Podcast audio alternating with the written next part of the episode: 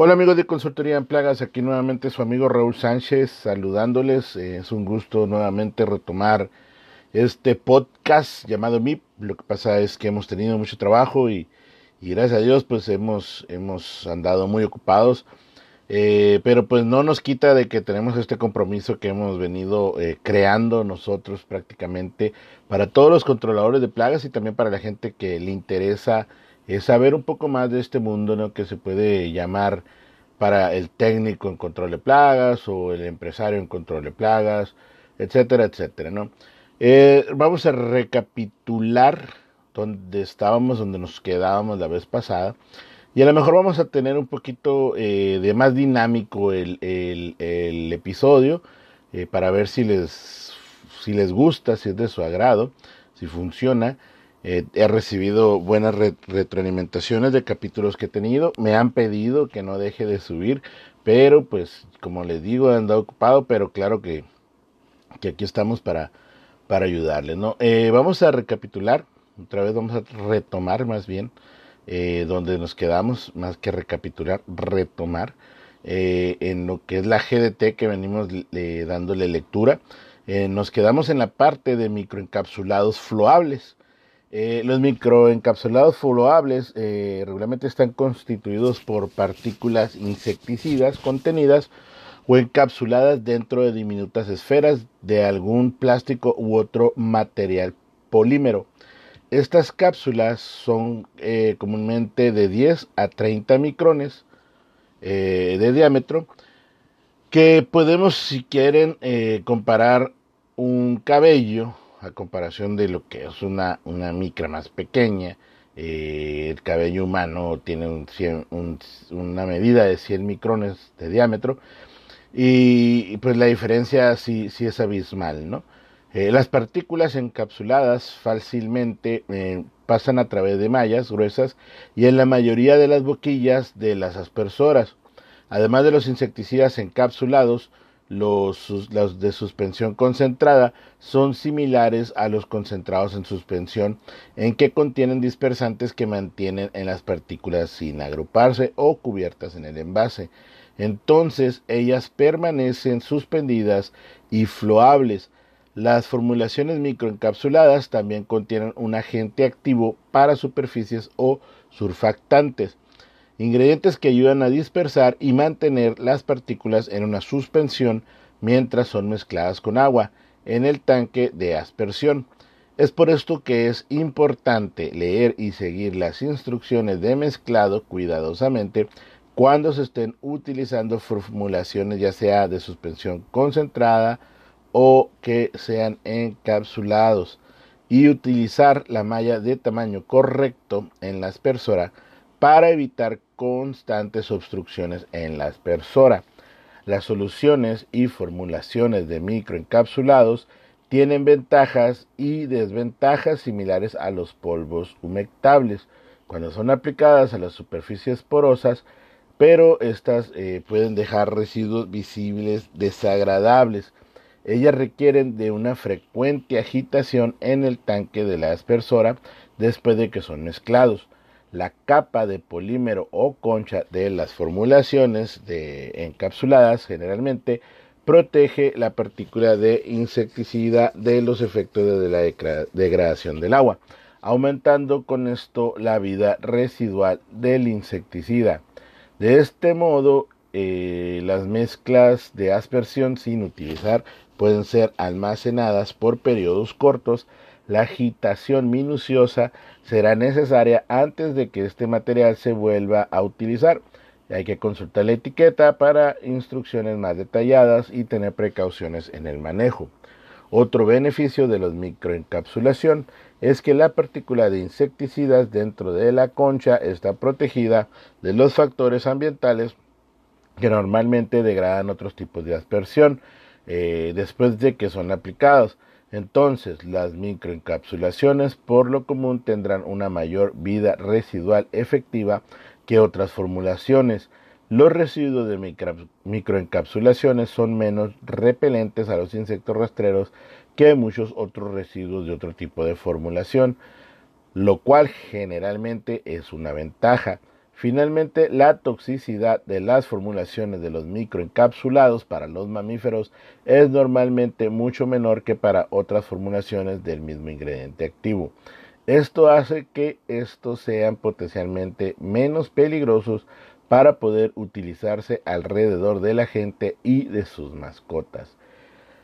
Aquí nosotros abrimos un paréntesis para decir que los microencapsulados, a experiencia propia, eh, parece, y, a, ojo del cliente, parece que no, tiene, no cumplen con su función. ¿Por qué?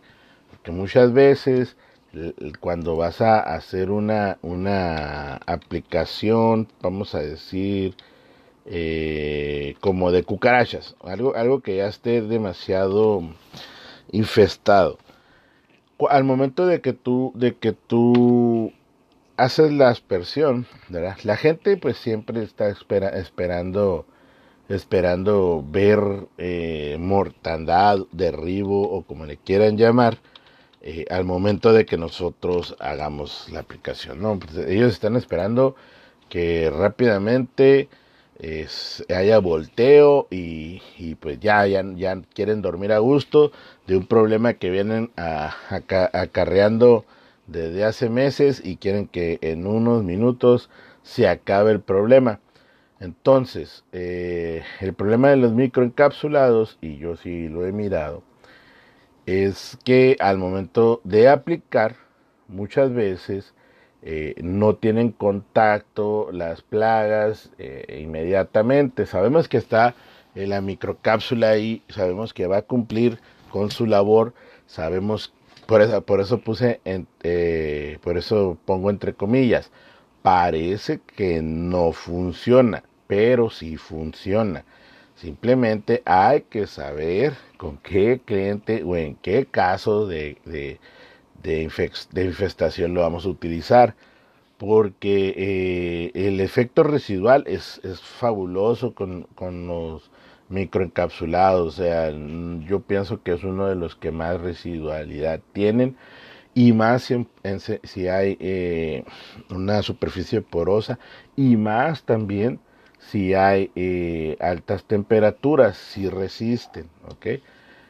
Lo que pasa es que como no deja un olor, ¿verdad? Eh, ese olor eh, que, que, los clientes quieren para que no se sientan engañados de que echaste agua, el problema es que el, el, el problema es que la gente al momento de uno utilizar productos de mejor calidad, utilizar productos que casi no tienen aroma, ¿verdad?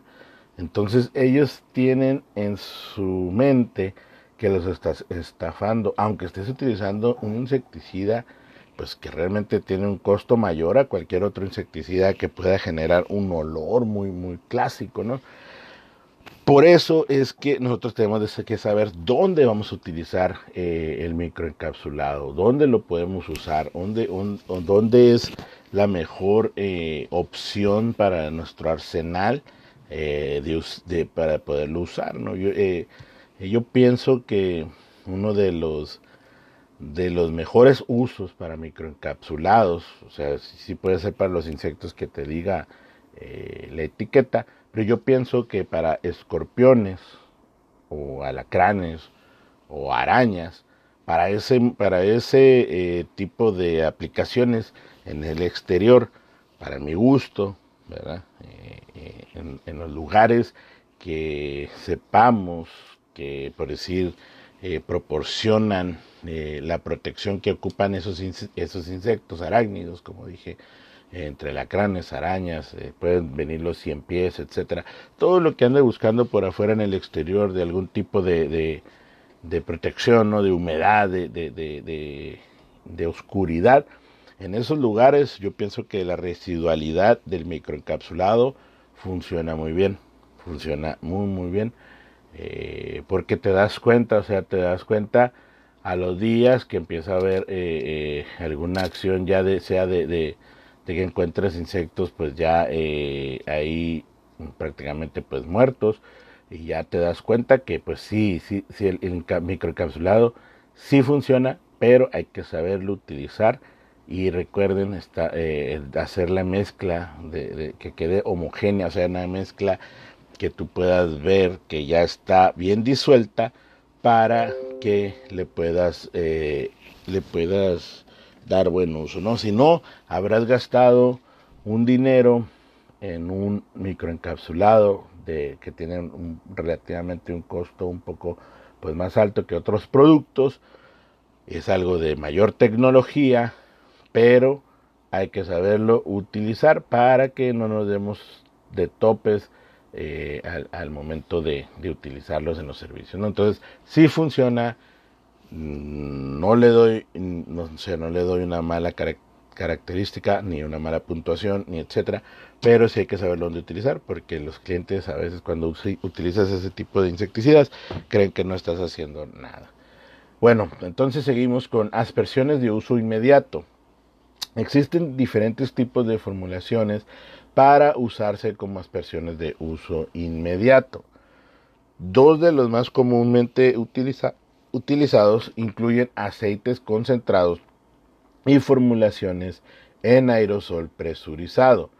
Los aceites concentrados están hechos por la disolución de un alto porcentaje de insecticida técnico en un solvente, el PMP. Entonces, diluye esto con un aceite refinado para obtener la concentración adecuada para su uso en el área de trabajo. En general, las aspersiones en base oleosa no son muy utilizadas para aplicaciones residuales en interiores y la mayoría de las formulaciones en base oleosa son ahora utilizadas para aplicaciones de ultra bajo volumen u otras aplicaciones de insecticidas no residuales tanto en interiores por ejemplo en alimentos, eh, en alimentos en las bodegas, eh, como exteriores, por ejemplo, para el control de mosquitos.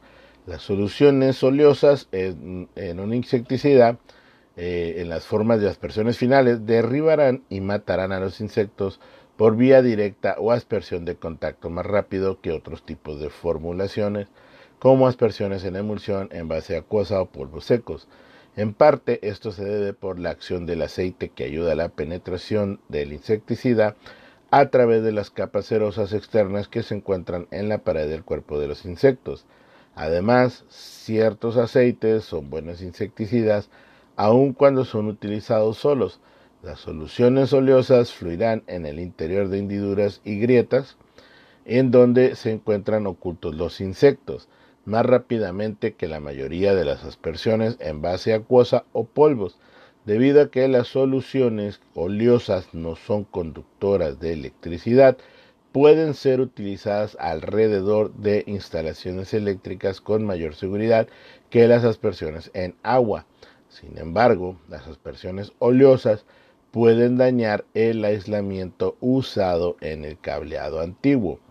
Existen otras precauciones a tomar con las soluciones oleosas.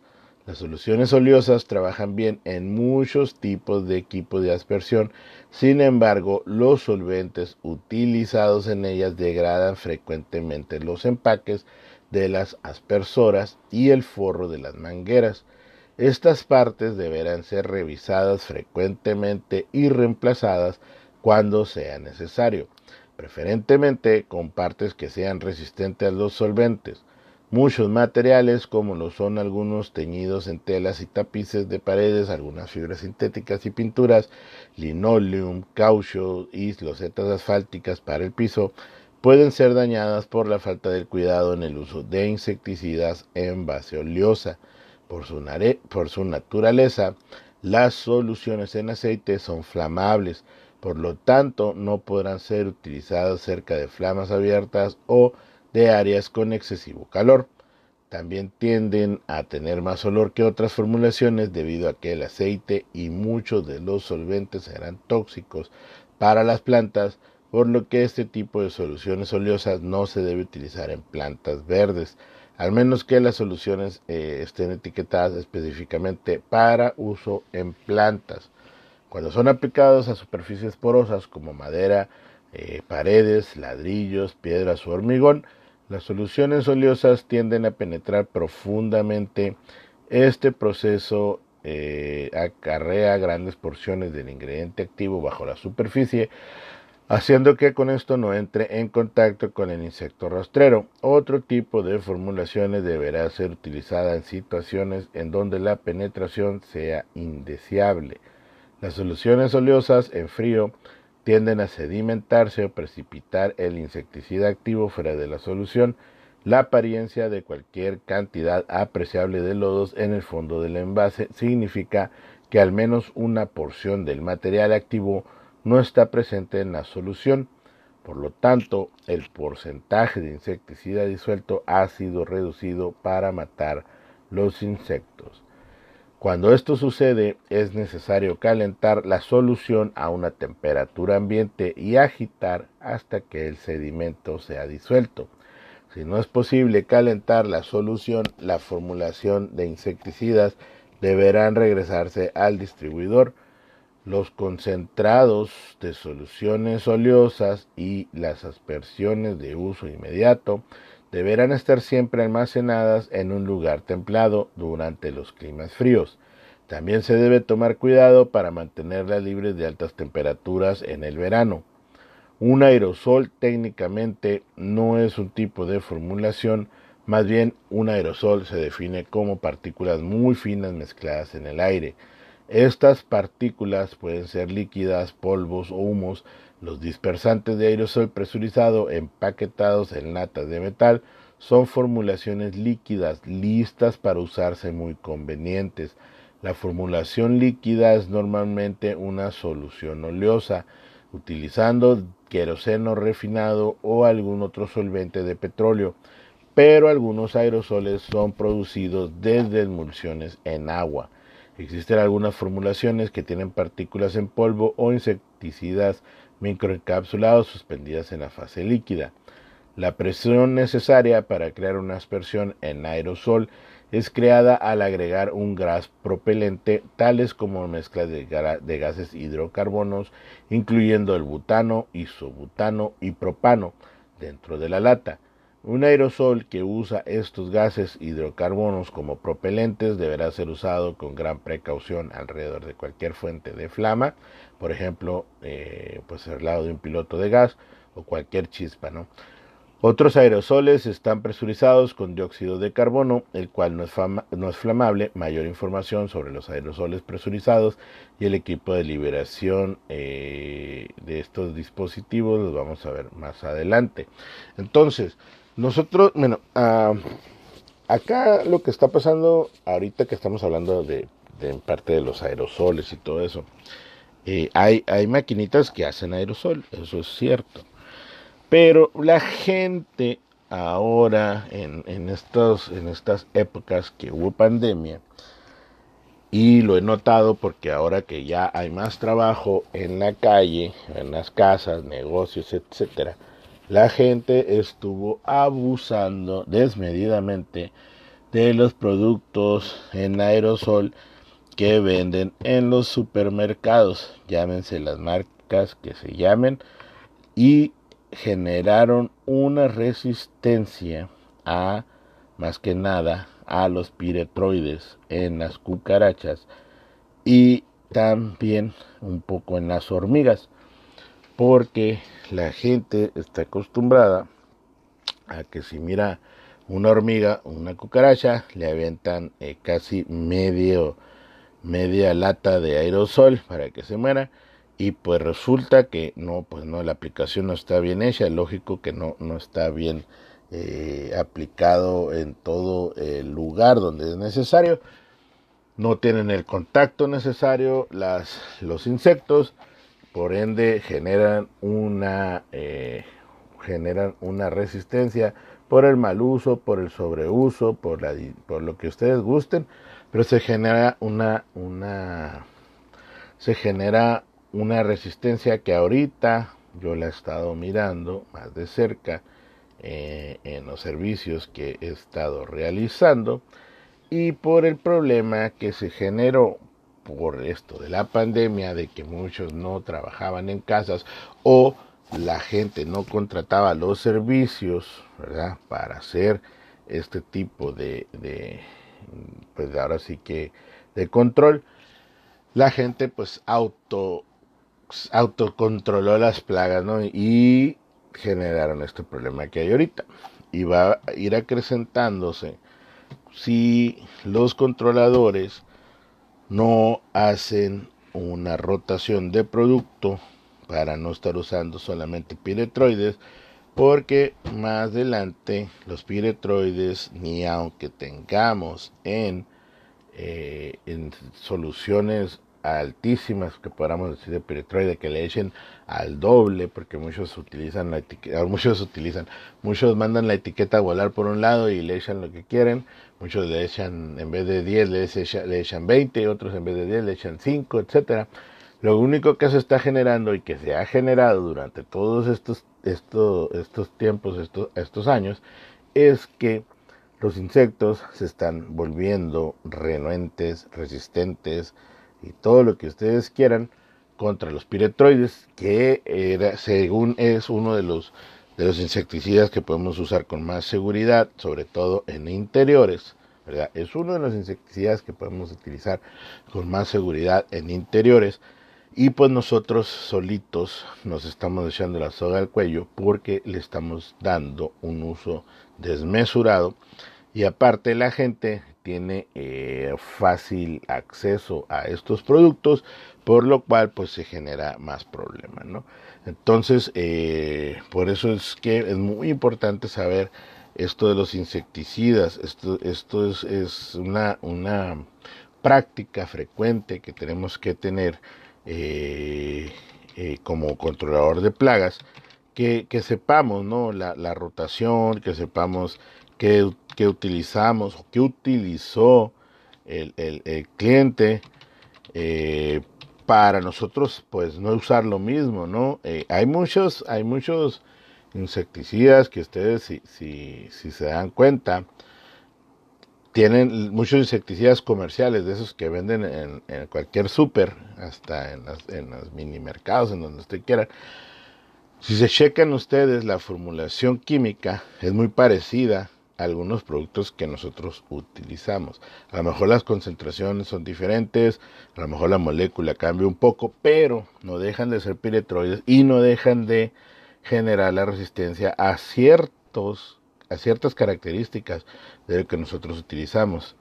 Entonces, eh, nosotros eh, nosotros decimos, ¿sabes qué? Mm, pues no está funcionando el piretroide, que es lo que vamos a utilizar. Eh, y nosotros nos decimos, pues voy a utilizar algo más fuerte, por decir.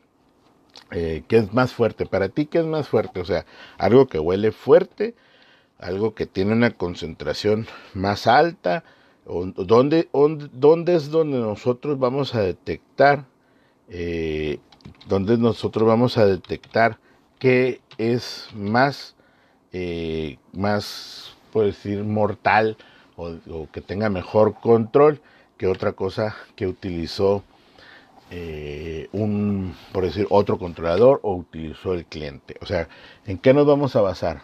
¿Verdad? ¿Cómo yo voy a seleccionar un insecticida, el insecticida correcto? ¿Cómo lo voy a hacer? Bueno, primero que nada, en tu arsenal de químicos, porque tienes que tener, no nada más tienes que tener uno o dos químicos, o sea, uno para exterior y uno para interior, aunque algunos usan el, del exterior para el interior y el interior en el exterior, etcétera. Pero tú tienes que preguntarte, ¿verdad? ¿Cuánto voy a invertir yo en tener productos? ¿Cuántos productos se deben de tener? ¿Verdad? Yo por lo menos tengo, eh, yo en, experiencia eh, propia, tengo eh, en, lo que yo traigo para uso, son al menos dos piretroides, dos tipos de piretroides, una piretrina natural, eh, algún tipo de fenipirazol, eh, un carbamato y un organofosforado. Tengo esos cinco tipos de líquidos en mi arsenal. Aparte de polvos, eh, de polvo de más que nada piretroides, como la cipermetrina en polvo, hablando de, lo que es más común, ¿no? lógico, el, el, gel que se utiliza para, ya sea para hormigas o para cucarachas, y nosotros tenemos que saber que no nada más tenemos que traer dos químicos, ¿por? Porque, o si, no, si tenemos un rango muy bajo, nosotros de poder acertar en el, en el en el trabajo que vayamos a hacer, en poder controlar. Sabemos que si hay una infestación alta, a la primera no se va a, controlar al 100%. Y es muy difícil que se controle al 100%, al menos que realmente traigas un químico de allá de, los agrícolas y le avientes el doble y dejes casi hasta intoxicado al dueño, mascotas, etcétera, dentro de una casa y pues ahí sí va a jalar, ¿no? Pero tenemos que tener cuidado. Recuerden que no debemos de utilizar los productos tóxicos que no son para el área urbana en interiores o menos en exteriores tampoco, porque hay mascotas, etcétera, donde no se deben utilizar. Por eso es que los urbanos son los que tenemos que usar.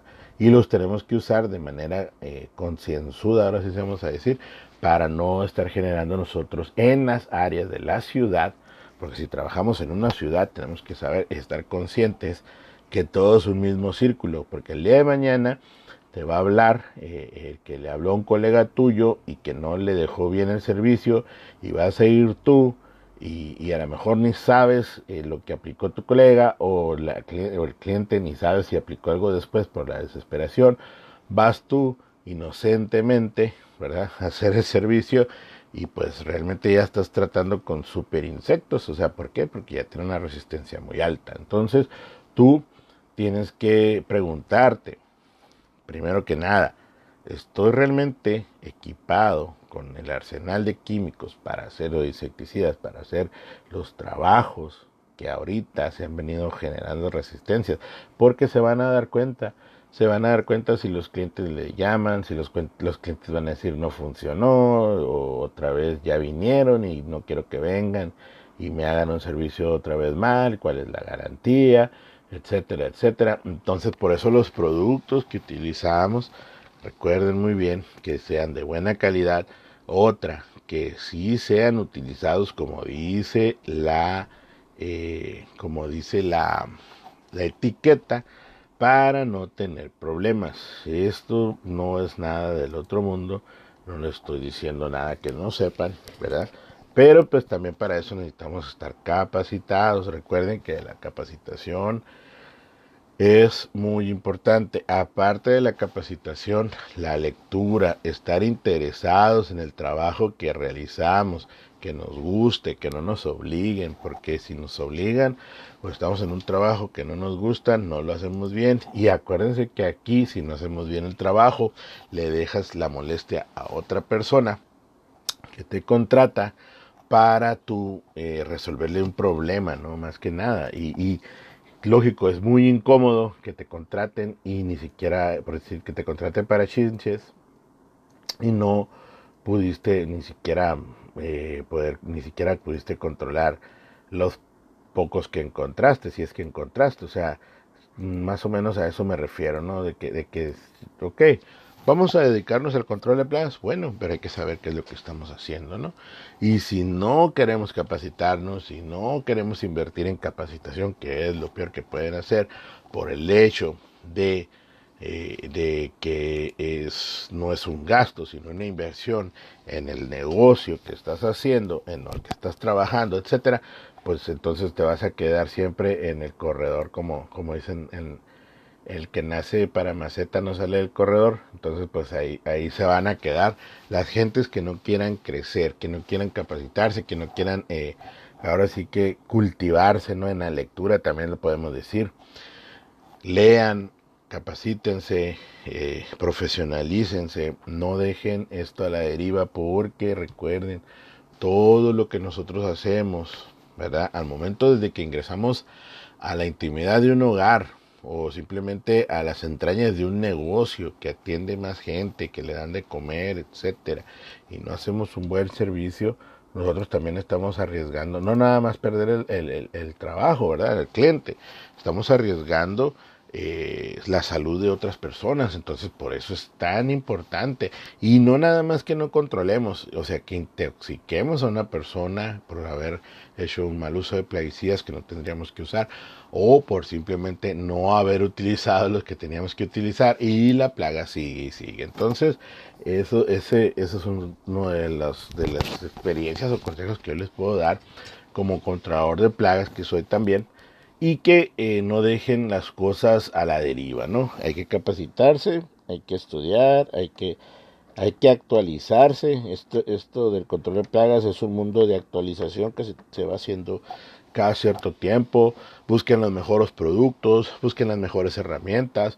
Si sale para comprarlas, si haces buenos trabajos, porque entre más te actualices y más equipado estés, más trabajos te van a salir, más te van a recomendar y mejor va a ser tu ingreso, tanto para que eh, te puedas eh, eh, ahora sí que armar bien y puedas dar un buen servicio profesional.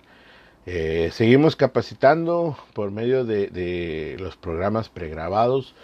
tenemos una promoción cada mes, cada mes seguimos dando la capacitación de manera pregrabada, 10 módulos del programa completo y recuerda que si eres, quieres ser responsable sanitario, quieres crecer en el negocio de control de plagas o simplemente estás trabajando en una empresa y quieres subir de puesto, te lo garantizo casi que vas a poder hacerlo con el programa de mm, los pregrabados de consultoría en plagas. ¿Por qué te lo garantizo casi? Porque ya depende de ti.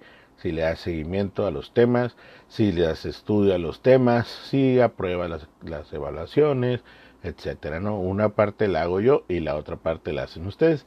Entonces, mucho gusto nuevamente hablar con ustedes. Voy a tratar de hacer más pronto los capítulos para no dejar aquí al, al, olvido este, este podcast porque realmente he recibido muchos, muchos buenos comentarios y por eso me animé eh, a, a, hacer un capítulo el día de hoy, aunque estaba un poquito ocupado, pero de todos modos nos dimos el tiempo. Muchísimas gracias por su atención. Hasta luego.